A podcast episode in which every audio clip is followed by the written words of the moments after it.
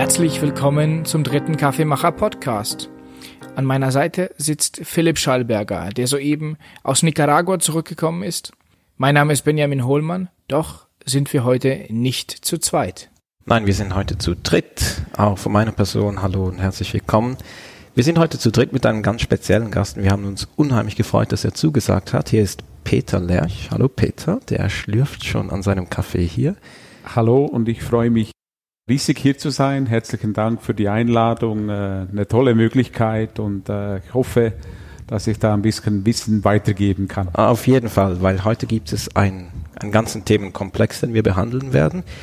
Es geht um ein Thema, das wahrscheinlich jeden irgendwo berührt und jeder hat eine Meinung dazu, aber ich glaube, so kann man das sagen, wahrscheinlich haben nur ganz wenige ein fundiertes Wissen dazu. Es geht um Kaffeemarkt, es geht um den Handel mit Kaffee.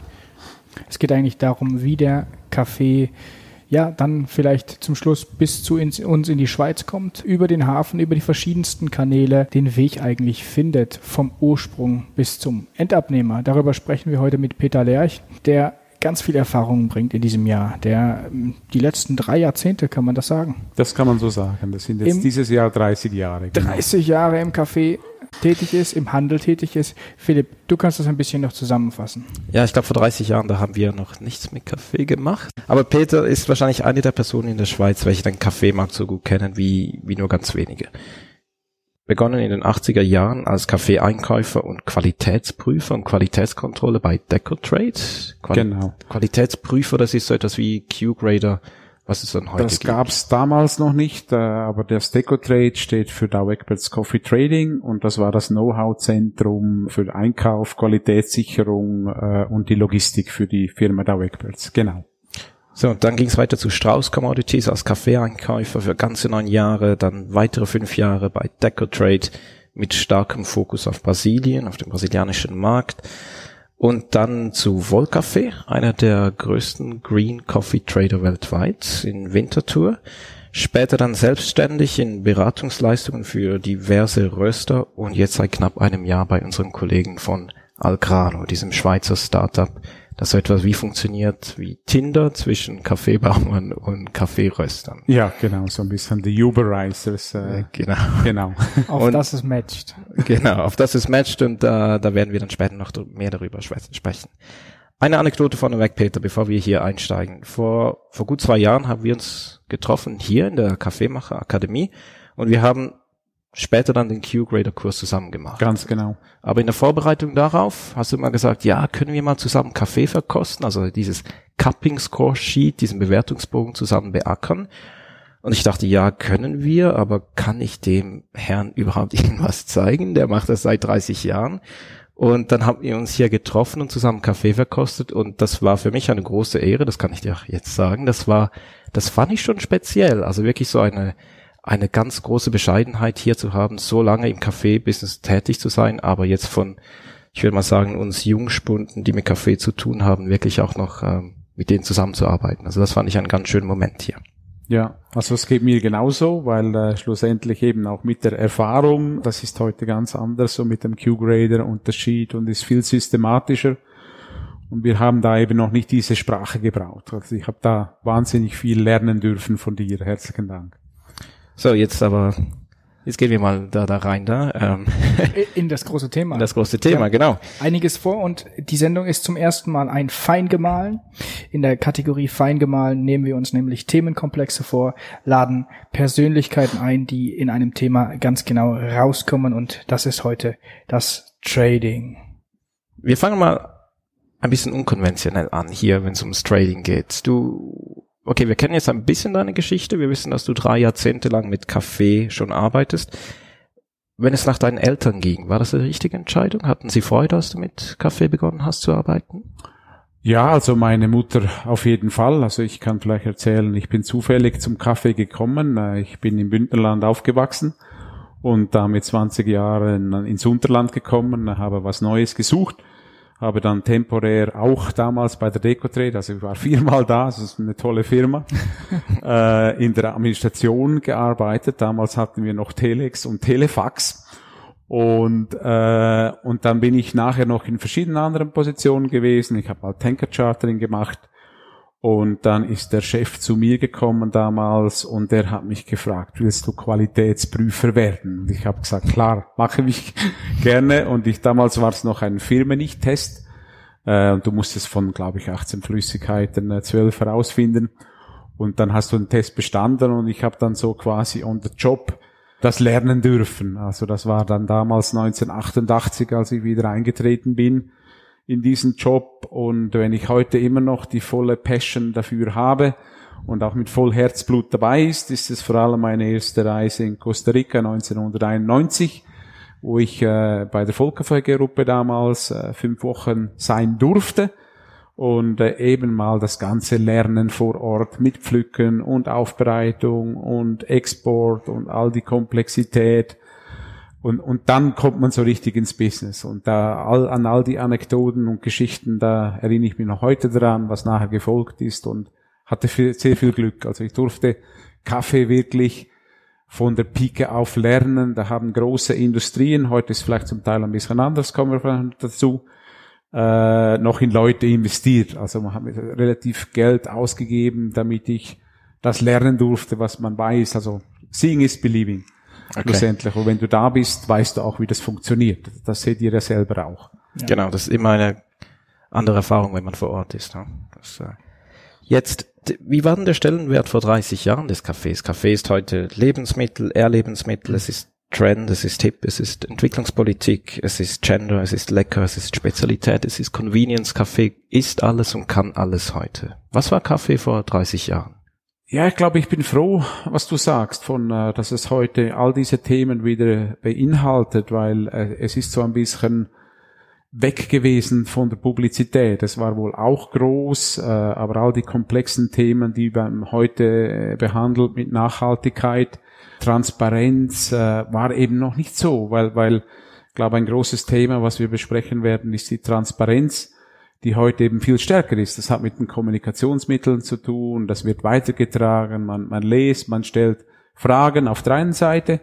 Das hat, äh, und das finde ich auch sehr spannend, mit dem Generationswechsel zu tun. Ihr Jungen seid viel neugieriger, denke ich noch, äh, als wir es damals waren. Äh, es geht alles viel schneller, es sind viel mehr Informationen da. Also wenn ich jetzt sage, das tönt nach wahnsinnig viel, 30 Jahren Erfahrung, aber ich glaube, viele Erfahrung habe ich auch Heute lernt ihr das viel schneller. Also ihr habt das irgendwo in drei Jahren, was wir da irgendwo fast in drei Jahrzehnten lernen durften. Jetzt ein bisschen überspitzt gesagt. Und äh, ich glaube, das, das ist so ein bisschen der, der, der Unterschied. Äh, also glaube ich, wenn ich sage Kaffee, also nicht so bezogen auf Kaffeehandel, aber was vor allem anders war, waren die Telekommunikationsmittel.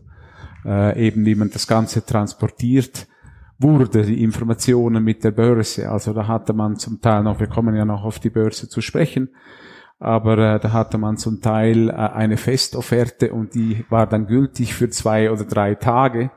Oder eine andere Geschichte, da war ein Frost in Brasilien und die, die Welt wusste das irgendwo vielleicht gar nicht oder ein paar Tage später.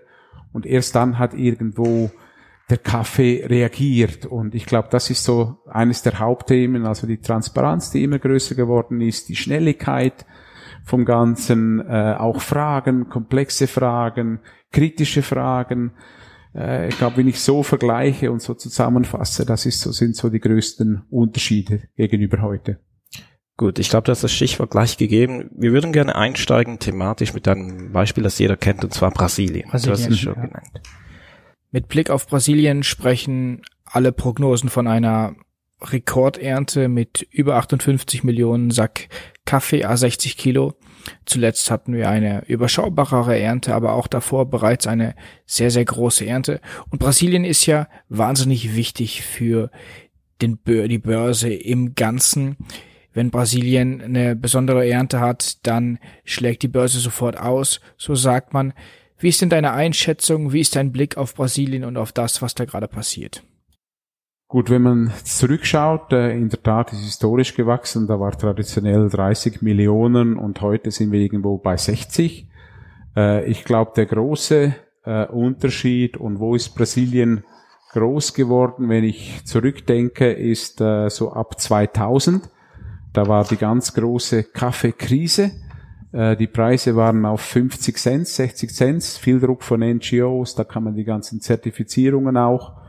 Und damals war Brasilien eben auf diesem Level. Und da kommen wir jetzt ein bisschen Währung, kommen wir später auch noch darauf zu sprechen, aber die hatten eine gewaltige Abwertung. Und so hat der Kaffeebauer noch trotzdem einen relativ hohen Preis bekommen, was für die Zentralamerikaner eben nicht der Fall war. Also wenn ich jetzt mal einen großen Shift darstelle für die heutige Industrie, ist circa 10 Millionen Säcke, äh, das sind 60.000 Tonnen, glaube ich. Nee, das sind mhm. 600.000 Tonnen, sind von Zentralamerika nach Brasilien gewandert, äh, schlussendlich. Und vor allem die tieferen Höhenlagen, weil die konnten qualitativ mit und preismäßig nicht mehr mithalten mit Brasilien. Und Brasilien hat dann angefangen auch mit den ganzen Produktivitätserhöhungen. Die waren eines der ersten Länder, die darin investiert haben. Mehr Bäume per Hektare und so weiter. Und sind dann in diesen Jahren, wo eben die große Krise für andere Länder, vor allem Zentralamerika da war, konnten sie trotzdem noch, der Bauer konnte investieren, der hatte das Geld und äh, sind da deswegen gewachsen. Land war auch da und man ist vom Süden, das war mehr so, früher war die Ernte in Sao Paulo, Paraná, dann hatte man viel Frostgefahr äh, Gefahr. und dann ist meistens ein Bremser gekommen, weil wenn wieder ein Frost gekommen ist, dann waren da wieder 10 Millionen Sack weg. Aber die, die, die Ernte ist immer mehr in den Norden gewandert, äh, blieb dann vom Frost verschont. Heute ist das auch wieder ein Problem, weil jetzt kommt die Trockenheit zum Vorstand. Aber so sind die dann mit Produktivitätssteigerung, eben trotzdem noch gute Preise im Verhältnis, konnten sie langsam wachsen. Und heute ist Brasilien, äh, wenn man jetzt wieder das auf die Börse umsetzt, äh, mit Abstand, das also ist eigentlich der Einfluss auf die Arabica-Börse. Das sind äh, 60 Millionen Sack von einer Weltproduktion heute von 150 Millionen Sack, also das ist Brasilien mit Vietnam zusammen, das sind ja heute, was man immer wieder hört, 60 Prozent der Welt, äh, Weltproduktion. Mhm. Also zum deine Frage zu beantworten oder abschließend, mit Börse ist Brasilien das Einflussland schlussendlich heute, was, was die Preise diktiert. Äh, auch heute der Grund, wenn wir jetzt bei circa 120 Cent sind, wenn wir das jetzt auf die Börse betrachtet, hat das damit zu tun, dass Brasilien die 60 Millionen oder jedenfalls jetzt sind wir in der Wetterzeit, es muss regnen, die, die, die Kirschen sind in der Entwicklung, aber das sieht alles gut aus, die Yields sehen gut aus, also schlussendlich äh, denkt man, dass die große Ernte da sein, es muss noch, geht noch viel Wetter, bis da im Juni dann ge, geharvestet ist und die, die nächsten zwei Monate sind sehr wichtig. Aber alle Berichte, die aus Brasilien im Moment kommen, deuten darauf hin, dass die Ernte sehr groß sind und deswegen ist das ein großer Punkt, äh, dass man auch denkt, dass Brasilien, weil die werden dieses Jahr Marktanteil verlieren, ja. weil sie von einer Off-Cycle, das man hat auch ein On-Cycle und ein Off-Cycle, also Off-Cycle ist dann, äh, weil man weniger Ertrag pro Hektare hat, und auch noch eine Trockenheit, äh, vor allem in der Robusta-Gegend. Und jetzt gehen die Faktoren alles wieder in die richtige Richtung, aber andere Länder haben Marktanteil gewonnen aufgrund von dem und Brasilien wird jetzt wieder zurück einsteigen. Gut. Sehr spannend. Wir haben hier schon viele Details und gehört. vor allem auch viele Begriffe, die wir genau. gleich klären müssen. 120 hast du gesagt. Cent. So, fang 120 Cent. Du hast den Preis schon angesprochen hier. Und wenn man über Preis spricht, dann wird der Preis gebildet über die Börse. Genau. Und 120 steht für 120 Cent pro Lib, also knapp ein Pfund. Also 492 Gramm sind dann das. Ja, genau. Genau. So, wenn du so, so guckst. Also um auf ein Kilo zu kommen, um genau zu sein, ist der Faktor mal 2,2046. Gut, dann bist du bei Kilo.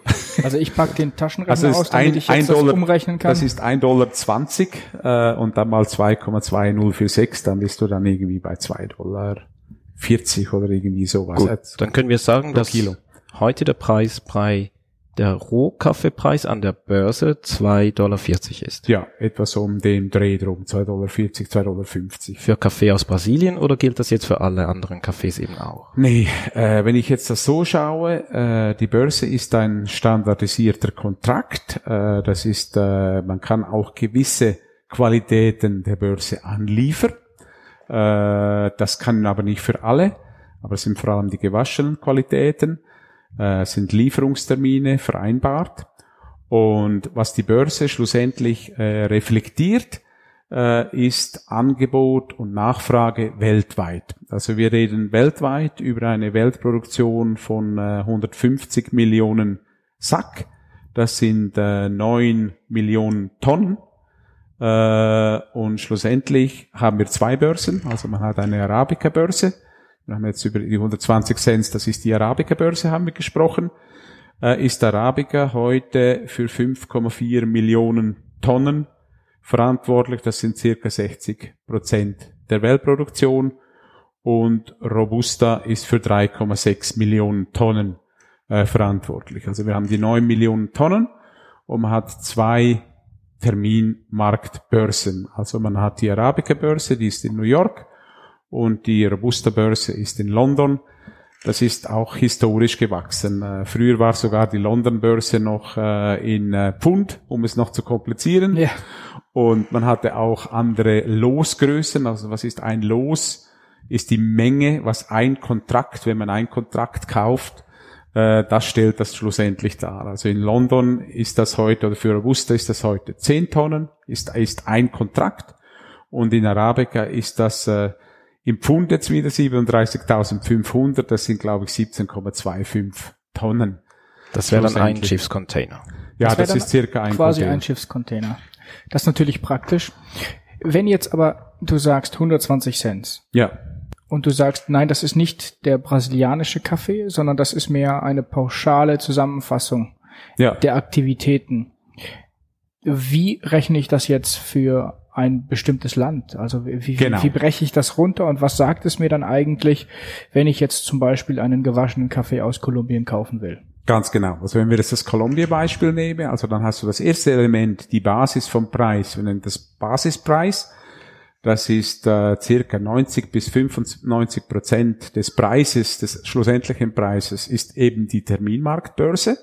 Und dann hast du, was man heute viel hört, ist das Differential. Das ist ein Aufschlag oder ein Abschlag, äh, eine Prämie oder ein Discount für die Qualität. Und was stellt jetzt dieses Differential dar? Das stellt wieder schlussendlich innerhalb vom Land, also wir haben von Kolumbien gesprochen, heute die Produktion 14, 15 Millionen Sack, mit Angebot Nachfrage ist ein Columbia und dann spreche ich jetzt wieder einen technischen Termin Basis FOB, Frei on Board, also im Hafen in äh, Cartagena oder Buenaventura, kostet heute das plus 15, plus 15. Also man also hat plus da 15 Cent plus 15 Cent gegenüber der Börse. Also machen wir das einfache Beispiel. Die Börse ist circa bei 120 Cent. Dann heißt das ein Kolumbianer heute, wenn du das kaufen willst in Dollar, als Dollar Cents, kostet das äh, 135, ne? 120 plus die 15, 135 Dollar Cent pro Pfund. Und dann hast du einen Preis Basis FOB. Mal deine 2, so und so. Und dann sind wir wieder beim Kilopreis. Genau.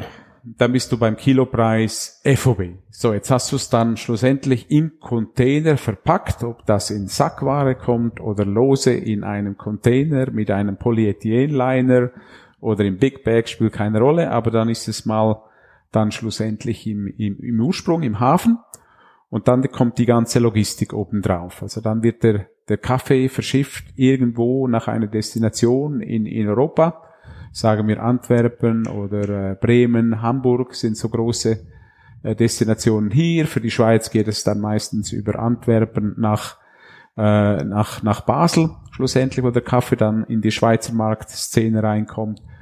Und da sind dann die Logistikkosten, die draufkommen. Wenn ich jetzt das wieder runterbreche, das kommt dann immer darauf an, wie viel Prozent sind das, ist das meistens, was man hören will. Und, und das ist schwierig, weil es hängt natürlich ab, wie hoch die Börse ist. Also wenn jetzt die Börse hoch ist, dann ist der Prozent ganz, ganz klein. Jetzt mit dieser Börse sind vielleicht die Logistikkosten sage ich jetzt mal global gesehen, fünf, sechs, sieben Prozent, bis es dann schlussendlich grün, acht Prozent, je nachdem, beim Röster ankommt, dann immer noch grün vor seiner Tür, schlussendlich. Und wenn, wenn der Markt höher ist natürlich, dann ist das wieder weniger. Aber in, in Dollar-Terms bleibt sich das in etwa gleich. Ich würde gerne noch mal kurz zum Beispiel von diesem Differential nach Kolumbien zurückgehen. Jawohl. So, wir haben jetzt ein anderes Differential in Kolumbien als in Costa Rica. Ja. Einerseits, weil es um Menge geht, um die vorhandene Quantität. Was spielt Qualität hier für eine Rolle? Schlussendlich also, wenn du jetzt Vergleich machst mit Costa Rica, weil das geht so wieder ein bisschen in die Geschichte zurück. Äh, Costa Rica war früher viel größer von der Ernte, mal einmal, was ich vorher erwähnt habe mit einem Teil von den niedrig gewachsenen Cafés, die ist abgewandert nach Brasilien und die ist auch nicht mehr zurückgekommen, diese Produktion.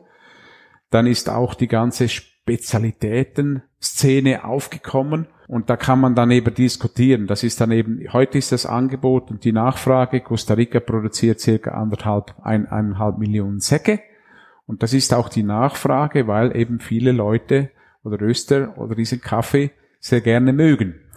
Und da ist jetzt im Verhältnis, ist das Differential sehr hoch. In Costa Rica kostet vielleicht ein Strictly Hard Bean plus 70, ein Columbia kommt plus 15.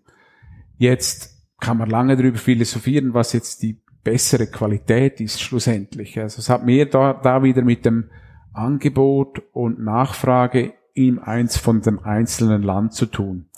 Schlussendlich. Also äh, deswegen ist Costa Rica auch, die waren früher gleichen Preis, die waren noch zum Teil auf, ich kann mich noch erinnern, auf auch vielleicht plus fünf oder sogar im Minusdifferenzialen. Früher hat man zum Teil auch Kaffee von Costa Rica an die Börse angedient.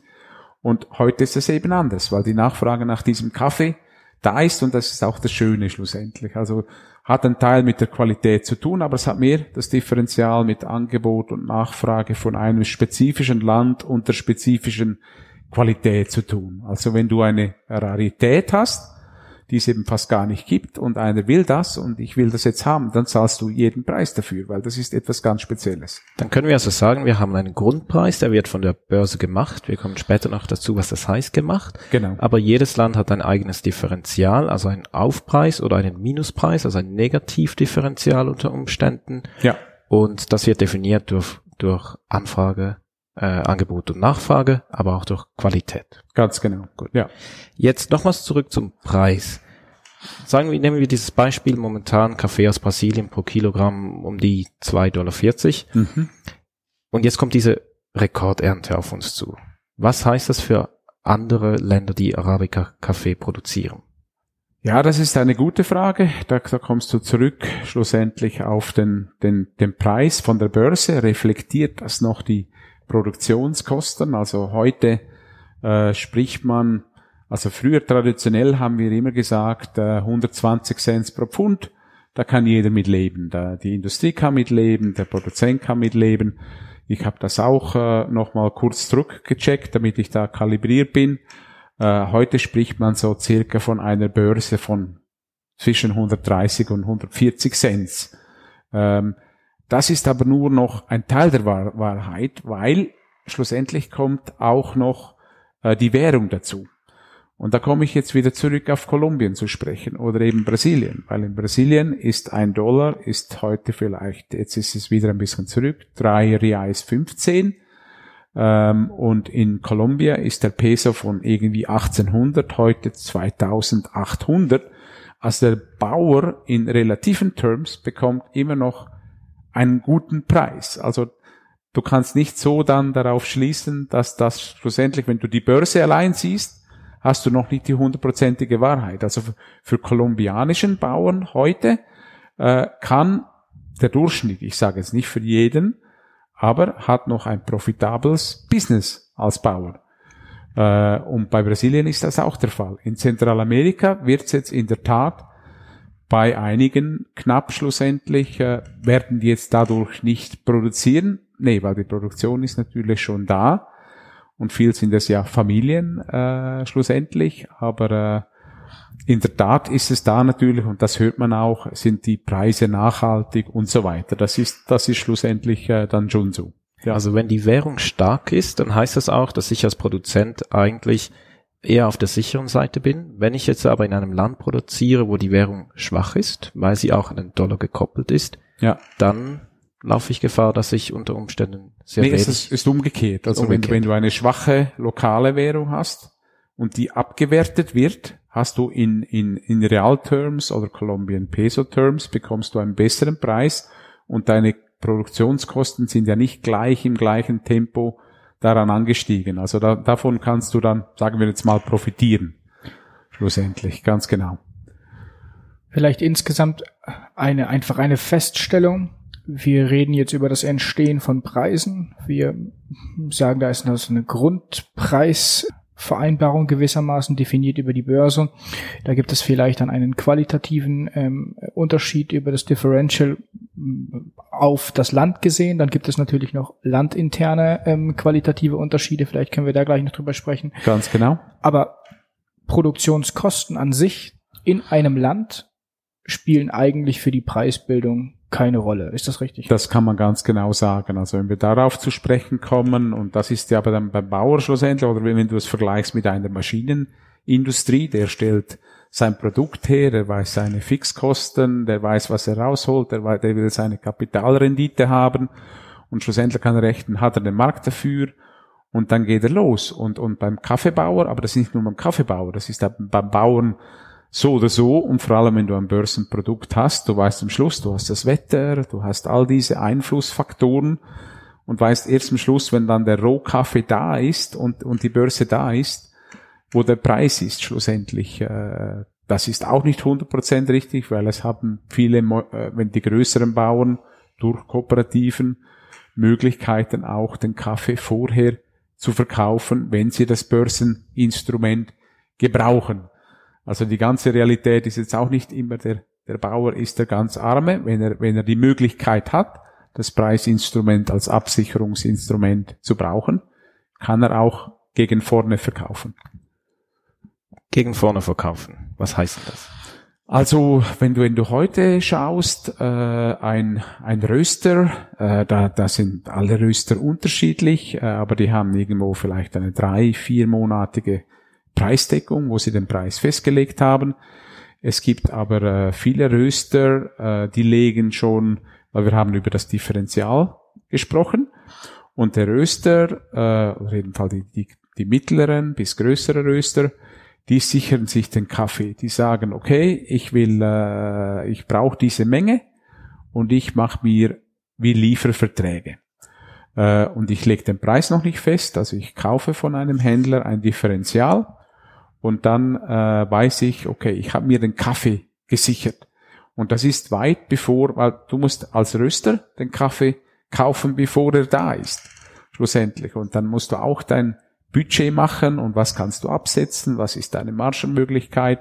Und dann hast du die Möglichkeit eben vom Handel äh, dann deinen Kaffee für, für, die, für einzudecken und den Preis zu fixieren, wenn die Börse da ist. Jetzt haben wir gesprochen, okay, ein Röster, traditionell, der wird jetzt fixieren, weil die 120, wenn du historisch schaust, also man kann an der Börse so Charts machen, äh, dann sind 120 wieder ein sehr tollen Preis, da kann dann jeder super mitleben, kommt noch die Währung im Moment dazu in, in Schweizer Franken, also sehr attraktiv. Dann wird er jetzt fixieren und vielleicht äh, wird er sagen, okay, ich, ich fixiere auch schon die anderen Monate.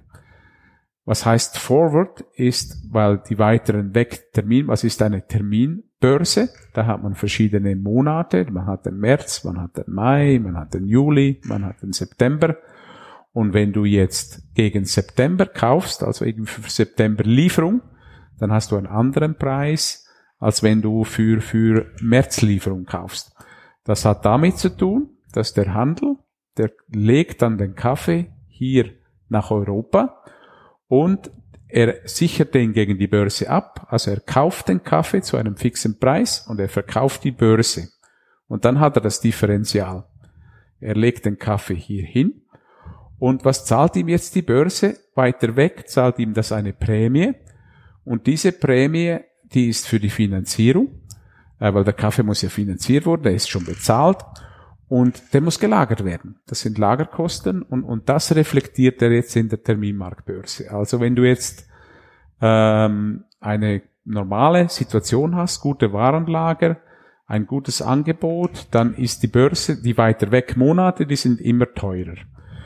Und wie weiter du kommst, heute ist vielleicht irgendwo für eine Dezemberlieferung, redest du bei 140 schlussendlich, äh, was du absichern. Aber das ist immer noch ein sehr guter den Preis. heutigen 120. Gegen 120, vielleicht 135, äh, wenn man den Dezember anschaut, schlussendlich. Und das ist eine Einschätzung und dann sagt der Röster, okay, 140 ist auch immer noch super, weil wenn ich jetzt irgendwo was habe, ich sage jetzt mal ein Beispiel in Brasilien, ich habe wieder eine Trockenheit, das ist auch passiert in 2014, ich habe plötzlich, was alles so toll ausgesehen hat, dann gehen wir nach drei Dollar Cents.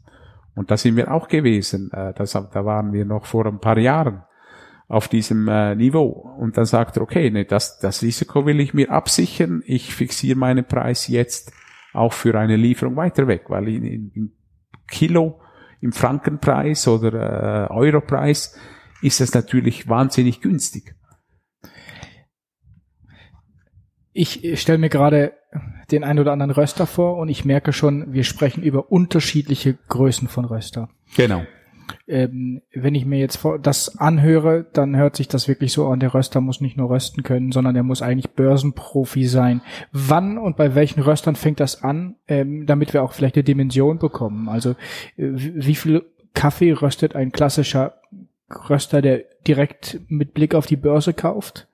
Und Wer, wer achtet vielleicht nicht drauf? Kann man das sagen oder hast du da Einordnungen? Ja, ich würde sagen, du, du mittlerer Röster, wenn du irgendwie 1500 ähm, Tonnen bis 2000 Tonnen und dann natürlich je größer du wirst, äh, ab äh, 14.000 Tonnen, äh, die legen im Fokus immer mehr. Also wenn du jetzt äh, irgendwo ein, ein Leader bist äh, in, in einem Markt oder einen gewissen Marktanteil, dann hast du dementsprechend den größeren Fokus. Also äh, wenn ich jetzt das hier mit einer Migro vergleiche oder was dann auch, äh, dann, haben die einen anderen Fokus äh, mit, mit dem Preis oder eben mit dem, mit dem Volumen oder dann auch größere Röster. Also ab dieser Größenordnung aufwärts. Wenn du einen anderen hast, es gibt schon noch größere Röster, die vielleicht jetzt sagen, okay, zu diesem Preis immer noch. Aber ich sage jetzt mal, ab einer Größenordnung von 1500 Tonnen schaut man sich die Preise viel genauer an. Ja, genau. Und sind dann die Röster eigentlich selbst die Händler in dieser Größe oder arbeitet man dann nach wie vor klassisch mit Kaffeehändlern? Was ist dann eigentlich die, Rolle des Kaffeehändlers mit dem Blick auf die Börse? Was macht der zum Beispiel für einen ähm, Schweizer Großröster? Welche Dienstleistung übernimmt der Händler? Also der Händler hat eine sehr wichtige Funktion, äh, weil der Händler, der nimmt eine, eine Sicht auf die Preise. Wir haben über das Differential gesprochen. Und jetzt bist du der Röster, der 15.000 Tonnen kaufen will oder 20 oder dann dementsprechend auch größere Dimensionen und du willst dir dein, dein, dein Kaffee absichern, wenigstens mal zum Differential. Und dann sind es die Händler, die eine Sicht nehmen müssen. Die wissen ja noch nicht, wo sich das Differential hinentwickelt. Also die nehmen eine Sicht, Basis von Angebot und Nachfrage vom einzelnen Land, wie läuft die Produktion, historisch gesehen noch, und die sagen dann, okay, zu diesem Differential verkaufe ich das schlussendlich. Die haben dann, man nennt das ein Differential-Risiko, was die Händler tragen. Das kann der Ursprung ja zum Teil noch nicht weiter weg verkaufen. Die sind dann eher, die verkaufen die nächsten ein, zwei, drei, vier Monate. Jetzt ein klassischer Exporteur. Also der Handel im traditionellen, kann man sagen, äh, wird definitiv dafür gebraucht, um diese Funktion für weiter Weglieferungen auch äh, oder Verschiffungen äh, zu erfüllen. Kann es aber sein, wenn man jetzt die, die Schätzungen hier anschaut, wie viel Brasilien jetzt nochmals als konkretes Beispiel nächstes Jahr produzieren möchte, kann es sein, dass die Händler auch diesen Preis beeinflussen, indem dass sie sagen, indem der eine Händler sagt, es gibt 60 Millionen Sack, ein anderer sagt, nein, es gibt nur 50 Millionen Sack. Da gibt es Unterschiede in Schätzungen, die man, die sind öffentlich, die kann man ja. kann man nachvollziehen. Genau. Beeinflusst das den Preis auch? Ja, das sagt man immer wieder natürlich. Äh, wenn, wenn so größere Zahlen publizieren, dann, dann führt das meistens kurzfristig äh, an der Börse ein bisschen nach Preisbewegungen. Äh, aber auch da ist die Transparenz immer größer. Also normalerweise heutzutage, wenn die Wetterbedingungen nicht zu extrem sind, ich sag's mal so, dann sind die Erntenunterschiede nicht so groß. Jetzt sprichst du vielleicht an, äh, wir hatten äh, einen ganz großen Unterschied, ich kann das noch zu der Vollkaffeezeit erinnern, äh, das war dann im, im 2015 für die, für die Ernten, die dann raufkommen von Brasilien, da war die Trockenheit und kein Mensch wusste schlussendlich, was ist der Yield, der rauskommt, äh, ist eh schwierig, Ernte-Estimates zu machen. Und da hatten wir eine Bandweite von 10 Millionen. Und dann hast du natürlich, wenn du das publizierst und, und man hat eine Politik innerhalb von einem Unternehmen, bekommst du Kritik. Äh, und schlussendlich bekommst du vielleicht zwar recht, aber im Moment, wo du es rauslässt und der Preis geht entweder nach oben oder nach unten, spielt keine Rolle, dann wirst du blamed und nachher schaut keiner mehr zurück, ja, aber eigentlich hat er mir das richtige Signal gegeben. Also sie können theoretisch äh, einen Einfluss verüben, aber mit der heutigen Transparenz, mit, mit, mit all den Zahlen hat man ungefähr die Richtung. Äh, also die machen da nicht etwas Spekulatives. Dann sehen wir hier also, wir müssen unterscheiden zwischen kleinen Schwankungen und ganz großen allgemeinen Wellen, die wir in der Kurve der Börse beobachten können. Ganz genau. Jetzt, wenn wir das mal über die letzten 30, 35 Jahre beobachten und die Zahlen anschauen, bleiben wir mal bei diesen 120 Cent. Da hat sich nicht so viel getan. Also da, da kommt ein Pfund immer noch etwa bei 120, 130 Cent raus. Ja. Und trotzdem sehen wir gegenwärtig, dass immer mehr Kaffee konsumiert wird. In China gehen pro Tag, glaube ich, 1,8 Starbucks-Filialen auf. Ähm, überall wird mehr Kaffee getrunken. Die Nachfrage steigt. Wie können wir das vereinen mit so einer Kurve? Äh, ihr könnt das somit äh, vereinen, dass nicht nur die Nachfrage steigt, das, das ist korrekt, man spricht heutzutage von circa zwei Prozent, äh, dass die Nachfrage wächst. Äh, das ist vor allem in den asiatischen Ländern der Fall, in den europäischen Zonen sind wir relativ stabil. Äh, zum Teil sind wir auch recht rückläufig wegen besserer Effizienz, anderen Getränken, wo weniger Kaffee eventuell zurück drin ist, äh, wo man auch improved. Aber weltweit schlussendlich äh, geht man auf dieses Niveau. Wie kann man jetzt das sehen? Heute ist die Realität, dass eben auch die Produktion wächst. Also die Länder haben investiert und das ist auch gut so in, in höhere Produktivität pro Hektare oder pro Menzana, wenn man es immer nennen will. Und deswegen ist auch die Produktion gestiegen. Also man, man, wenn ich jetzt die 150 Millionen angesprochen habe, äh, dann ist eben das Angebot auch da. Und jetzt mit den letzten Zahlen, das ist dann auch jetzt so auf Bloomberg rausgekommen und deswegen ist der Druck dann auch auf die Börse gestiegen, weil eben gerade Brasilien diese große Zahl produziert, man das schon erwächst, äh, erwartet, antizipiert der Marktpreis darauf. Das heißt also, die Börse, die, die handelt nicht auf Basis von History und Production, was wir vorher schon angesprochen haben, sondern die sehen, okay, ich habe, wenn die Brasilien-Ernte, und nochmal, es geht noch vier Monate, fünf Monate, bis sie da ist, und in sieben Monaten wissen wir, ob die Erträge pro Hektar so groß sind, aber die Börse bereits jetzt antizipiert darauf und, und man fängt an zu verkaufen. Schlussendlich, der Bauer fängt an zu verkaufen, wer die Möglichkeit hat weiter weg schon Kaffee zu verkaufen. Und deswegen kommt der Druck auf diese Richtung. Also schlussendlich ist das einfach so. Aber man hat auf der anderen Seite, weil man spricht dann immer über die tiefen Preise, wenn es nach oben geht, nach 200, dann spricht man wieder weniger davon. Also man muss es auch ein bisschen schauen. Die Börse hat einfach die Funktion, um diesen ganzen Handel wahrzunehmen. Also es ist nicht nur, wir haben auch Währungen angesprochen, äh, oft hat die Währung einen größeren Einfluss. Äh, und jetzt im Moment drehen wir ein bisschen auch, äh, wo der Dollar wieder schwächer wird, also die lokalen Werke werden stärker, ist es die Börse in den letzten Tagen ein wenig gestiegen. Und da muss man jetzt schauen, wie sich der Dollar weiterhin entwickeln wird. Das wird einen, Einfluss haben. Und natürlich weiterhin die Wetterbedingungen in Brasilien. Das muss man, das muss man dann anschauen.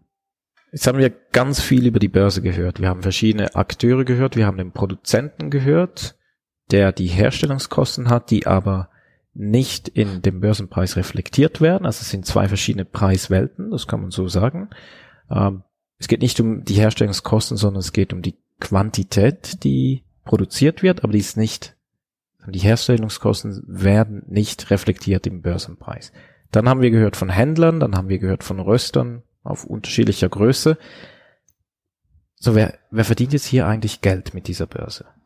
Also erstmal darf man sagen, äh, das Kaffee ist wertmäßig das größte Agrarprodukt. Also wir, wir sprechen vom Exportpreis oder vom Bauernpreis von einem 20 Milliarden Geschäft.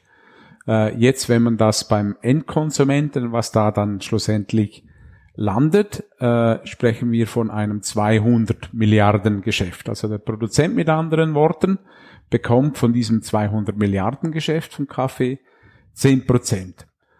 Äh, ja, jetzt, wer verdient sich da eine goldige Nase? Äh, das sind immer so viele Kommentare, die man hört. Wenn wir jetzt erstmal beim Handel anfangen, äh, kann ich mit gutem Gewissen sagen und dass die Margen sehr klein sind. Im Verhältnis zu einem Risiko, was getragen wird, mit Finanzierungen, die getragen werden müssten, spricht man da von Margen vielleicht von irgendwie ein, zwei, drei Prozent mit dem großen Volumen, je nachdem, was der Handel da verdient. Also das sind Riesenrisiken, die da überbrückt werden und der Handel wird gebraucht, weil sonst kommt der Kaffee schon mal gar nicht aus dem Land raus. Also auch die Mittel, Mittelmänner äh, oder auch die Importeure, die der Kaffee herinbringen, die verdienen sich auf jeden Fall keine goldige Nase darin. Jetzt kannst du den nächsten Schritt machen, okay, und dann kann man dann lange philosophieren. Ich meine, der Röster äh, hat sicher eine größere Marge, der Retailhandel hat auch eine größere Marge. Wenn man in einer Gastronomie hat, äh, ich meine, man kann dann auch die Milchbüchli-Rechnung machen. Was kostet mich jetzt der Kilopreis? Und ich verkaufe jetzt die Tasse für 5 Franken 50 oder wo denn auch immer, in welcher Lokation das man ist. Ja, schlussendlich wird dann der Gastronomist auch nicht wirklich reich dafür, weil er macht seine Marge schlussendlich auf den Getränken. Also das kann man nicht so im Verhältnis sehen und sagen, muss der jetzt einen besseren Preis dafür bezahlen. Also klar haben die eine größere Marge, auf jeden Fall. Also eine goldige Nase kann man irgendwie nicht sagen in, in, in dem Sinn. Also es ist sicher auf dem Röster einen größeren Teil, äh, auf dem Retail einen viel größeren Teil. Die betreiben aber auch den Aufwand, das ganze Marketing schlussendlich äh, für das an den Konsumenten zu bringen. Die haben die Schweizer Personalkosten und so weiter und so fort. Ja, ich glaube, wir können grundsätzlich auch, auch diskutieren schlussendlich, weil die Zahl ist immer da, 200 Milliarden gegenüber 20 Milliarden, weil das ist offiziell, was auch rauskommt, was der Produzent bekommt. Jetzt ist das wirklich unfair. Die Realität ist, dass weiter produziert wird zu diesen äh, Bedingungen und ich glaube, der Ansatz, und, das ist jetzt für jeden Röster, dass man sich überdenken muss, ist nicht, wie kann ich jetzt meinen billigsten Brasil bekommen zu jedem Zeitpunkt, sondern wie kann ich langerfristige Beziehungen aufbauen, eben mit einem Farmer, indem ich ihm einen fairen Preis bezahle. Und da kann jeder selber entscheiden, wie viel das ist. Ich glaube, das Wichtige dadurch ist einfach, dass man eine längere Beziehung mit aufbaut. Und da kann jeder, jeder an seiner Nachhaltigkeit äh, dann zu dem Wort stehen, als wenn wir sagen, wir rechnen das immer mit der Börse und ist das jetzt wirklich fair? Es ist eben halt die Realität, die da ist. Und, und das ist für mich dann der Teil der Eigenverantwortung. Äh, jedes Rösters, äh, der sagt, okay, wenn, wenn, mit dieser Qualität, mit diesem Preis kann ich leben. Und wenn man dann schaut, was man schlussendlich noch am Marsche hat und dann langefristige Verträge macht und das auch zahlt, da gibt's einige ganz gute Sachen, äh, was man da erreichen kann. Und zum Teil eben nicht nur auch den besseren Preis zahlen, aber ich sage jetzt, wenn es extrem immer zu einem höheren Preis wäre, ja, dann hätten wir noch mehr Produktion. Also ich kann da vielleicht noch eine Schlinge ziehen. Zu früher hat es noch eine Quotenregelung, da schreien zum Teil Produzenten wieder danach. Aber das Problem der Quotenregelung war das, dass wir im 1989, da hatten wir, kann mich noch erinnern, 17 Millionen Sack, äh, die in Brasilien gelagert waren, weil sie nicht verkauft werden durften. Ja, da hat man die Quotenregelung und irgendwann muss der Kaffee ja weg. Musste der dann los und deswegen ist die Börse auf 50 Cent gekommen. Also da ist nicht die, die Lösung. Man müsste dann irgendwo sagen, okay, man muss den Bauern eben nicht noch einen besseren Preis bezahlen, aber vielleicht auch schauen, kann er differenzieren, kann er irgendwo in ein anderes Produkt, äh, dass er seine, äh, seine, seine Lebensmittel hat, dass er überleben kann und so weiter. Ich glaube, wir müssen die Diskussion viel mehr auch in diesem Rahmen suchen. Wenn du jetzt über langfristige Beziehungen an der Stelle sprichst, verlässt du dann aber automatisch nicht die Welt der börsendiktierten Preise? Ja, man kann, man kann sagen, also im, im, im, Allgemeinen äh, reden wir von 90, äh, vielleicht sogar 95 Prozent ist der Mainstream, äh, der ist börsenabhängig Und äh, 5 bis zehn Prozent, ich hoffe mir die zehn Prozent, sind dann halt eben diese Specialty, äh, die heute heraufkommen. Also die Antwort auf, auf die Frage und daran abzuschließen, gute Frage, ist eben, ich würde mehr in die Richtung von der Diversifizierung, also weg vom Mainstream. Und das ist auch der Trend, der jetzt kommt, mehr, mehr, mehr äh, Kaffeeshops und so weiter, dass immer mehr von dem Kaffee eben diesen Preis für die Spezialität, also bessere Qualitäten, wo auch immer das Potenzial vorhanden ist und die bekommen dann auch die differenzierten Preise. Oder zum Teil über ein Fairtrade, was dann auch schlussendlich den besseren Preis vom Bauern bekommt äh, dass das die Lösungsansätze sind. Wir wissen aber mittlerweile auch durch die Erfahrung mit Spezialitäten Kaffee, dass nur bessere Qualität in Anführungsschlusszeichen nicht die einzige Lösung sein kann, weil guter Kaffee halt nicht einfach so passiert. So. Und vor allem nicht nur guter Kaffee. Also äh, ein wichtiges Beispiel ist ja. natürlich auch, dass eine Produktion, ein Produzent nicht nur Qualitäten der äh, mit vielleicht 85 Punkten produziert, sondern eben auch 80er, äh, 78er Cafés, die einfach nicht so genauso gut performen wie seine besten Lots und auch die brauchen natürlich einen Markt. Deswegen kann er nicht nur genau. ähm, nicht nur auf die Qualität setzen. Genau. Deswegen kommen wir wieder zu dieser Langfristigkeit und ich glaube, da gibt es ja aber auch im grö also größere Röster, die haben auch langfristige Programme. Genau. Und das sind ja nicht nur die Specialty-Röster, genau. aber ich glaube, die haben das dann auch so richtig ähm, publik gemacht. Also die haben das wirklich ähm, energisch kommuniziert, so dass heute auch die Großen jetzt reagieren müssen. Welche Produzenten denkst du haben denn hier eine Zukunft? Wenn wir sagen, wir haben etwa 90 Prozent, die ähm, die über die Börse verkaufen müssen oder nur so können. Und dann zehn Prozent können vielleicht einen anderen Markt anpeilen.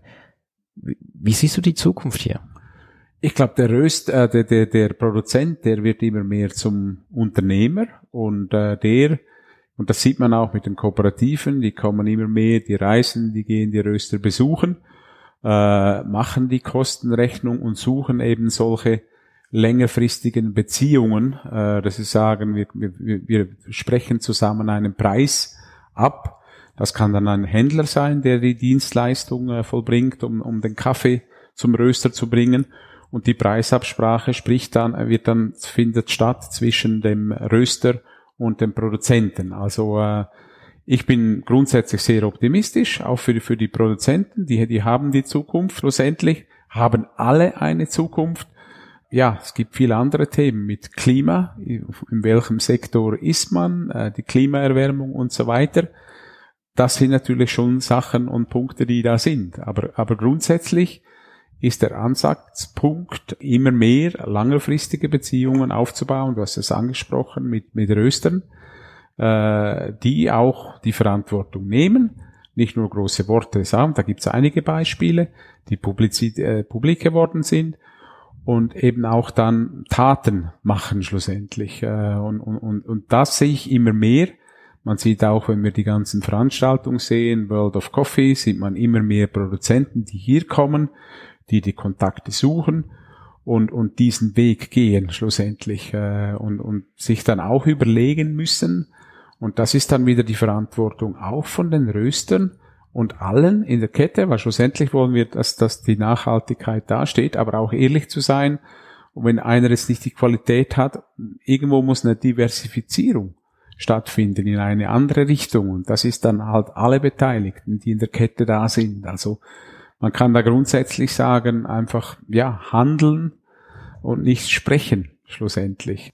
Bleiben wir kurz bei diesem Stichwort Handeln so wie der Handel heute aussieht und wie du hast dir die Börsenstrukturen hier erklärt, hat der eine Zukunft? Wir haben mal kurz die Zukunft angesprochen bei den Produzenten, aber hat der Handel und die Börse, wie sie heute funktioniert, hat das so eine Zukunft? A und B, wenn sich der Handel verändern muss, was wären die Modelle, die, die heute diesen Anforderungen gerecht werden können? Ich glaube ja, der Handel hat eine Zukunft, auch der klassische Händler. Es ist einfach, es wird alles transparenter, es wird schneller. Der Händler wird immer mehr zum Berater, wird immer mehr zum Dienstleister, äh, muss seine Kosten offenlegen und äh, sorgt dafür, äh, dass eben diese Verbindung stattfindet zum vom Produzenten äh, mit mit dem Röster schlussendlich bringt die dahin und äh, von, von dem her hat der Händler sicher seine Zukunft, äh, weil sonst findet der Kaffeefluss schlussendlich gar nicht statt. Also die haben ihre Funktion. Äh, was, was ist jetzt die Zukunft? Man sieht das natürlich mit den Kommunikationsmitteln. Also man sieht auch immer mehr Online-Angebote und, äh, und da spürt man natürlich schon, weil auch die Margen nicht groß sind und es findet große Transformation statt im Moment. Äh, es ist ein großer Konkurrenzkampf und der Druck auf die Marge ist immer größer von einem Handel. Ich habe es davor angesprochen, die Margen sind nicht groß im Moment. Die Decke ist nicht groß. Und die Zukunft dadurch ist eben, dass sie Effizienzen finden und Trans Transaktionen verbessern, weniger Kosten von der ganzen Abwicklung, weniger große Strukturkosten. Heute hat jetzt jeder oder viele von den größeren Handelshäusern haben überall Büros. Äh, schlussendlich, man sieht da auch überall ein Druck, ein Kostendruck, der irgendwo kommt. Aber das ist jetzt nicht nur beim Handel, das ist auch beim Röster so, das ist in allen Unternehmen so, äh, der durch äh, die Digitalisierung getrieben wird. Also äh, ich glaube stark an die, die Makrotrends und, und die Digitalisierung hat da eben viel ausgelöst, äh, welche Strukturen müssen irgendwo abgebaut werden, weil sonst und, und da ist überall ein Druck vorhanden. Gut, jetzt geht es also eigentlich um diese Warenketten zu optimieren auf, auf jeder Seite, nach vorne genau. und nach hinten. Jetzt Algrano, du hast es eigentlich angesprochen, alles, was du jetzt gesagt hast, das peilt genau darauf ab, was eigentlich Algrano macht. Ja. Was macht dann Algrano anders als der klassische Kaffeehandel?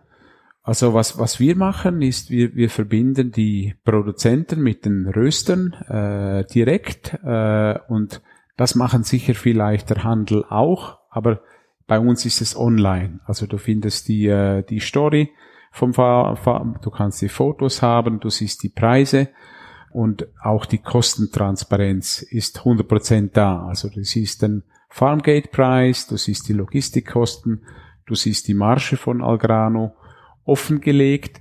Also wir, wir, wir machen auch nicht Werbung in dem Sinn für Algrano. Nee, wir haben die Produzenten-Stories. Ich glaube, das ist ein großer oder wesentlicher Unterschied. Auf der einen Seite, dann auf der anderen Seite glauben unsere Eigentümer und persönlich bin ich auch ein starker Vorständer für an die Digitalisierung. Äh, da sprechen wir wieder einen Generationenwechsel an. Heute die Jugend, äh, man kauft immer mehr im Internet. Äh, wenn ich Lateinamerika anschaue, dann ist 50 Prozent täglich im Internet. Wir haben über Transparenz gesprochen, über Schnelligkeit gesprochen, ähm, dass, dass wir eben diese Online-Tools weiter in die Digitalisierung äh, verfolgen. Und das ist, wenn ich wieder zurückgehe, äh, und das ist jetzt nicht nur Algrano, man sieht das auch in anderen äh, Commodities so, dass es eben immer mehr in diese Digitalisierung kommt, weil die Preise werden transparenter und die Zukunft wird mehr sein, dass der Produzent selbst sein Produkt verkauft. Er ist der Verkäufer. Und ich glaube, das ist ein wesentlicher Unterschied jetzt in unserem Modell. Der Produzent hat seine Stories und wir müssen jetzt nicht eine Story verkaufen, sondern der Produzent ist der Verkäufer seines Kaffees. Gewissermaßen stellt ihr eine Plattform zur Verfügung. Genau. Das ist eigentlich die Kerndienstleistung. Kann man sagen, vielleicht ist eben das dann doch umso mehr die neue Rolle, dass der Händler einige, natürlich noch die Logistik organisiert und so weiter und so fort, aber im Wesentlichen eine Beziehungsmöglichkeit schafft? Ja, genau. Das ist, glaube ich, der Hauptteil und eben die einzelnen Dienstleistungen. Also ich habe die Dienstleistungen angesprochen und, und das ist dann, ob ein, ob ein Röster eine Finanzierung braucht oder den Kaffee geliefert haben will bis zur Rösterei und was längerfristige Verträge und all das und, und die Kostenabsprachen zwischen dem Röster und dem Produzenten stattfinden. Okay, ich zahle dir das Farmgate-Preis und dann wirst du zum Dienstleister. Ich zu diesem diesem Paket kann ich dir dies, diesen Kaffee in der Rösterei liefern. Und das sind dann die Dienstleister, die das aufführen. Das ist vielleicht noch der andere Unterschied in unserem Modell ist, dass, dass, dass wir eben ein, ein Dienstleister sind. Was ist jetzt der Dienstleister? Der hat eine neutrale Rolle. Also wir haben keine Positionen, äh, wir kaufen nicht Kaffee und legen den hin und denken, da können wir was verdienen, sondern äh, das sind Verkäufe und Einkäufe gleicher Zeit. Also wir spekulieren auch nicht mit den Preisen, habe aber vorher die Marge angesprochen, also vor den Händlern, das ist jetzt nicht wahnsinnig viel. Wie funktioniert das Modell jetzt? Auf der einen Seite, ich bin Produzent. Wir sind ja Produzenten mit Santa Rita. Was müssen wir tun, um bei euch unseren Match, wir hatten das eingangs, ähm, das ist das Tinder für Kaffeeproduzenten und genau. ähm, für Röster vielleicht, um unseren Match zu finden. Berat uns doch und sag doch, wie kommen wir da rein und wie sieht diese Plattform aus? Also du kannst online, äh, jeder Bauer kann online registrieren auf unserer Homepage auf algrano.com. Das ist kostenlos äh, mit seiner E-Mail-Adresse. Äh, dann kann er sein Profil kreieren, also Create Your Business. Er kann, äh, da gibt es Informationen, wie groß ist die Farm, äh, wie viel produziere ich, äh, du kannst Fotos hochladen. Man stellt sich vor. Man stellt sich vor, so im Prinzip. Also die ganze Marketinggeschichte ist ein zusätzlicher Marketingkanal, kann man so sagen. Dann, wenn der Produzent auch ein Exporteur ist, der hat also eine Exportlizenz, dann stellen wir sicher, und das ist natürlich eine, eine wichtige, ein wichtiger Teil, ist, dass das Angebot oder von einer Produzent oder Kooperativa seriös ist. Also sind, kann man denen trauen. Da, da stelle ich mein Netzwerk zur Verfügung und auch alle sind geprüft, äh, holen Referenzen ein. Sind das wirklich seriöse Angebote? Ist da alles, äh, geht das alles nach richtigen Ding? Und wenn Sie diesen, da müssen Sie ein Formular ausfüllen für das, für, für diesen Prozess. Und dann kann man, erst wenn man diesen Schritt überstanden hat, dann kann man auch online offerieren. Also sind dann schlussendlich, ja. Das heißt, an der Stelle, Algrano ähm, übernimmt an der Stelle auch eine gewissermaßen Überprüfungssicherungstätigkeit, um für den Röster auch sicherzustellen. Auf der anderen Seite ist jemand, der das auch wirklich dann tut, der Kaffee hat, der äh, auch ernsthaft wirklich diese diese Dienstleistung oder den Kaffee erbringt. Äh, das, das ist ein wesentlicher und sehr wichtiger Teil, weil überhaupt der Kaffeehandel oder ob es das Online-Modell ist von uns, findet auf Vertrauen statt. Also du willst schlussendlich, musst du mal wissen, es funktioniert. Also die ersten Käufer, die kaufen mal zehn Sack dann kaufen sie einen Container, dann kaufen sie mehr Container und du musst sicherstellen, dass der Prozess da ist schlussendlich. Also alles, alles muss auf dieser Seite sein. Und dann, wie geht's weiter? Wie geht der Prozess für den Produzenten weiter? Was ist der Weg? Überhaupt aus welchen Ländern kann man sich bewerben? Also angefangen hat man mit Brasilien. Jetzt sind wir inzwischen auch äh, in Zentralamerika gut vertreten, in Kolumbien. Und äh, neu ist diese Saison ist auch der erste Newsletter rausgekommen, haben wir jetzt auch mit Äthiopien äh, angefangen, wo bereits die ersten äh, Online-Angebote stehen. Und das ist jetzt eigentlich, es ist ein skalierbares Modell. Also wir sind jetzt mal Schritt für Schritt jedes Land langsam am Aufbauen, Partnerschaften gründen. Also wir haben einen Teil angesprochen, derjenige mit der Exportlizenz. Aber der andere Teil, also heute hört man viel mit den Microlots, weil der einzelne Bauer, seine Jahresproduktion ist 15 Sack schlussendlich. Also das ist jetzt noch vielleicht ein wesentlicher Unterschied zu unserem Modell. Wir erlauben es oder wir, wir geben die Möglichkeit an einen Produzenten, dass er seinen Kaffee online offerieren kann, wenn er auch nicht selber exportieren kann. Also dafür haben wir einen Consolidation Partner, im Ursprung. Äh, und da gucken wir A, natürlich auf die, die Qualität mit Kaffees mit 86 Punkten, kann aber auch mit den anderen Kaffees sein, schlussendlich, welche wir dann und, und, und der der Consolidation Partner, Konsolidierungspartner, der rechnet dann seine Kosten von den Bauern äh, für den Service mit alles und Aufbereitung etc. und äh, publiziert dann ähm, auf der Seite vom Bauern diese Offerte online, aber transparent, was der Bauer dann bekommt in seinem Namen. Also er hat dann seinen Kaffee direkt dem Röster angeboten. Also das ist die eine Seite. Und dann hast du die andere Seite, das ist der Röster. Der kann auch kostenlos äh, registrieren. Und der sieht dann also eine Growers Map. Also du siehst jetzt alle Produzenten, die da registriert sind. Du kannst anfangen zu filtern. äh, Produzenten finden. Du hast einen Chatroom, wo du den kontaktieren kannst und alle Angebote online anschauen. Und jetzt kannst du, wir haben über die Dienstleistungen gesprochen, kannst du jeden Schritt eben transparent schauen. Also ich, ich lege mir das jetzt in einen Warenkorb rein und äh, dann kannst du sagen, okay, ich will das jetzt geliefert in Bremen und da kannst du jeden Schritt klicken und das gibt dir schlussendlich dann die Kosten bis vor deine Tür, aber mit jedem Schritt inklusive unserer Marge kannst du dann gleich nachvollziehen Der und online bestellen. Der Kaffee ist physisch zum Beispiel in Nicaragua. Als Röster will ich jetzt diesen Kaffee natürlich erstmal probieren. Dann werdet ihr sicher mir Samples zur Verfügung stellen. Ganz genau. Und dann finde ich meinen Match. Wie passiert das? Was ist dann der Prozess? Wie kommt der Kaffee dann zu mir? Wie lange dauert das?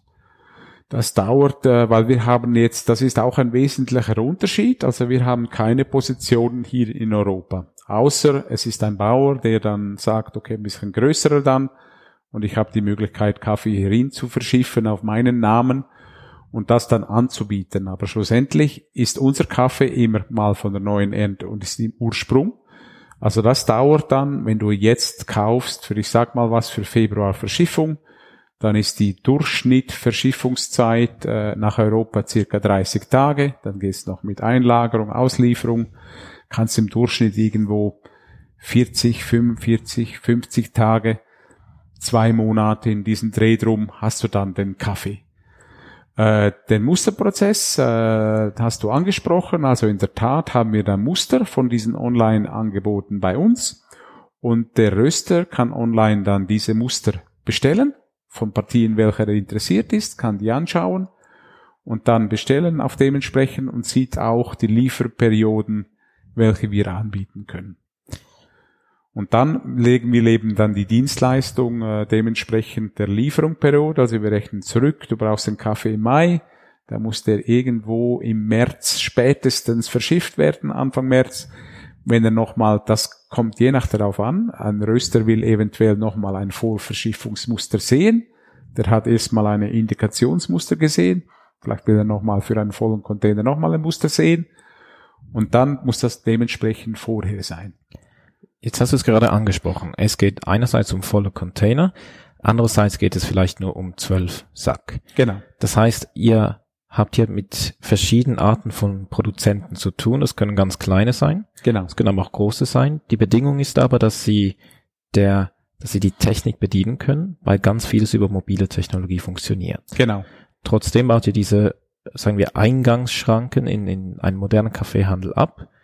Grundbedingung ist aber die, eine technische Versiertheit. Ja, das ist so. Und, und das sehen wir auch äh, bei der neuen Generation. Da ist es viel einfacher, die sind damit aufgewachsen und denen müssen wir das kurz mal einmal erklären und, und da musst du gar nichts mehr erklären und dann ist die Offerte schon fast online, sobald sie den Prozess überstanden haben.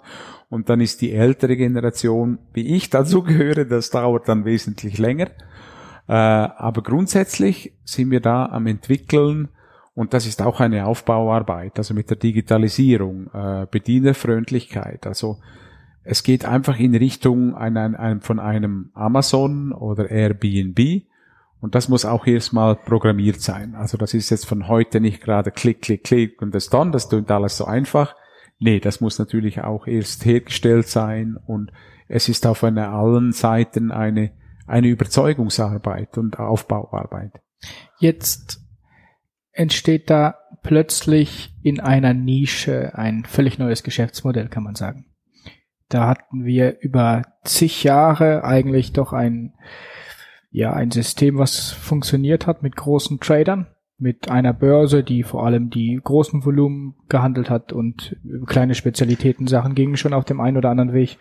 Und jetzt taucht da in dieser Digitalisierungswelt plötzlich Algrano in der Nische auf und äh, ist erfolgreich, beginnt, startet, wächst. Sicher guckt der ein oder andere der großen etablierten doch skeptisch auf dieses neue Geschäftsmodell. Was passiert jetzt mit der Börse? Also wie geht denn das weiter? Hat das trotzdem Zukunft oder verändert sich da was auch auf der Seite? Wie würdest du das einschätzen? Also wenn du jetzt sagst, äh, Börse hat das Einfluss, würde ich jetzt nicht unbedingt direkt sagen. Äh, ja, du bist bescheiden. Äh, na, wir haben natürlich einen Input, das nicht direkt auf die Börse, aber auf den Handel. Wir, wir sind im Moment noch ein, ein Moskito, vielleicht für viele, die da sind, lästige, der da rumfliegt und so und langsam wächst und mit transparent. Ich glaube, wir haben da eine, eine Nische getroffen und es ist eine Nische erstmal. Das ist auch unser Ziel erst wirklich ein nachhaltiges Modell aufzubauen, äh, langsam zu wachsen, seriöses Geschäft abzuliefern, weil nur so kannst du weiter wachsen. Also du kannst mal einmal schlecht liefern und dann hast du gleich ein Problem. Wird das jetzt die Masse werden? Wenn du mich sagst, eine langer Term Vision, weil wir haben Handel gestern gesprochen, Handel morgen, persönlich glaube ich äh, an die Digitalisierung. Das, das ist einfach der Makrotrend. Du wirst mehr solche Online-Plattformen haben, auch der Handel. Es gibt in Amerika schon äh, ein, Modell, äh, das besteht. Und es werden mehr, mehr solche Formen kommen in diese Richtung. Und da ist klar natürlich unser Wunsch, dass Algrano die Plattform ist, die gebraucht werden wird, äh, aber das jetzt gleich einen Einfluss hat auf die Börse selbst. Der Wunsch ist natürlich, dass immer mehr Cafés weniger zusammenhängen mit der Börse. Das wäre nämlich jetzt auch so fast schon eine abschließende Frage. Ja, wie kommt denn der Preis hier bei Algrano zustande? Ist das jetzt der der Herstellungskostenpreis, den ich für den Kaffee bezahle, oder ist das der Preis, der von der Börse diktiert wird. Was bezahle ich hier? Es ist der Preis, äh, den der Bauer offeriert. Da fängt es mit an. Seine Offerte, also er entscheidet, was ist der Preis. Diesen Preis stellen wir online. Das ist zum großen Teil äh, weiterhin und wird auch noch eine Zeit bleiben, sind das Spezialitätenkaffees, die mit, mit, mit der Börse äh, nicht im Zusammen, nicht im direkten Zusammenhang stehen, werden vielleicht ein Teil beeinflusst, aber zum großen Teil sind das Specialties, 85, 86 Punkte plus. Wir haben Äthiopien angesprochen etc. Also das ist nochmal zurücknehmend der Preis, den der Bauer online stellt, transparent ausgewiesen, was die Logistikkosten sind und da versuchen wir, und das ist die Herausforderung für jeden, den sowas versucht, da können die Händler auch ein Lied von singen, die Komplexität da 15 Sack und so zusammenzupacken in einen Container, damit das dann auch noch Sinn macht für den Röster, damit die Logistikkosten nicht zu groß sind. Das ist so eigentlich eine ganz große Herausforderung. Und da kommt vielleicht noch so eine, ich sage jetzt mal eine kleine Kritik, die ich persönlich, das ist mal von mir irgendwie habe, oder ein Wunsch vielleicht auch an die Spezialitätenszene, dass man eher längerfristige Partnerschaften eingeht. Und da sehe ich einfach viel zu viel. Man spricht nicht miteinander. Es ist viel zu viel Konkurrenz. Oh, der hat den Kaffee schon. Ich will einen anderen und ich will das und ich will dort. Ja, wie Nachhaltigkeit ist das denn? Wenn ich sage, ich will was investieren, dann, dann finde ich, sollte man das zusammen versuchen und, und, und da wäre unser Wunsch und wir, wir können noch so viel Online-Angebote stellen, dass wir dann irgendwie wie kombinieren kann und so dementsprechend, weil das ultimative Ziel ist vom ganzen Modell und das ist von allen, ich glaube, da, da, da, will jeder in die gleiche Richtung, ist, dass es eine Nachhaltigkeit hat für den, für den Bauern. Ich glaube, es hast du jetzt nochmals ganz schön zusammengefasst und nochmals aber eine neue Thematik aufgemacht, die wir wahrscheinlich gerne in einem zweiten einer zweiten Sitzung zusammen besprechen werden. Aber genau, es geht um die, die Nachhaltigkeit und die Langfristigkeit, was Spezialitätenkaffee garantieren kann und was eben auch nicht garantieren kann. Wenn es um Mengen geht, um kleine Mengen, was ist nachhaltiger? Sind kleine Mengen nachhaltiger, bessere Qualitäten oder sind es doch dann am Schluss die ganz großen Qualitäten? Genau. Ich glaube, das ist ein Themenkomplex, den wir, puh, den, den müssen wir zuerst mal noch zerpflücken und ein anderes Mal besprechen. Aber ich glaube, wir konnten hier einen ziemlich großen Rundumschlag machen, was wir haben bei der Börse angefangen, wir sind über den Preis gekommen, wir sind dann zu Algrano gekommen. Gibt es hier noch etwas, wo du siehst, da möchtest du noch mal etwas betonen, was dir auch persönlich am Herzen liegt, wo es hingehen kann mit der mit dem Kaffeehandel? Nee, ich glaube, es ist gut abgerundet. Wir haben das ziemlich durchgesprochen. Äh, es ist ein, ein komplexes Thema. Ich glaube, mit dem abschließenden Wort habe ich es angetönt. Äh, eigentlich der Wunsch, äh, den ich selber persönlich immer, immer habe, ist, ist dass mehr, und man hört das auch bei den Großen schlussendlich, dass das der Großröster, weil jeder hat einen Konkurrenzkampf, und, und dass der an sich selbst denkt und alle sprechen über die Nachhaltigkeit und dass man da eben, wie kann man das schlussendlich zurück zum Bauen bringen und dass man, dass man schlussendlich dem das mehr gibt. Und da gibt's nur eines, das ist Handeln. Jeder muss dann Taten machen und nicht groß sprechen. Äh, das ist eigentlich das Einzige, was ich sagen kann dazu. Und dass ich mich freue, dass durch die Spezialitäten-Szene Kaffee wieder mehr Attention findet, immer mehr äh, in, in diesem Markt. Das ist ganz schön. Es geht um Nachhaltigkeit, es geht darum, dass am Ende jeder profitiert, denn nur so kann Kaffeehandel auf allen Ebenen in Zukunft weiterhin funktionieren. Vielen, vielen Dank, Peter Lerch, für diesen Besuch, für das intensive und erklärende Gespräch. Es war sehr lehrreich. Ich denke, wir konnten ganz viel mitnehmen und wir bedanken uns bei dir und wünschen alles Gute, viel Erfolg weiterhin mit Algrano. Vielen Dank, Peter Lerch, für dieses wunderbare Gespräch. Herzlichen Dank an euch. Danke. Das war der aktuelle Podcast zum Thema Kaffeehandel fein gemahlen. Wir haben richtig genau reingeschaut in das Thema Kaffeehandel heute, gestern und morgen. Und schon bald geht es weiter mit dem nächsten Gespräch hier bei den Kaffeemachern mit Philipp Schallberger und Benjamin Hohlmann. Wir wünschen euch noch einen schönen Abend.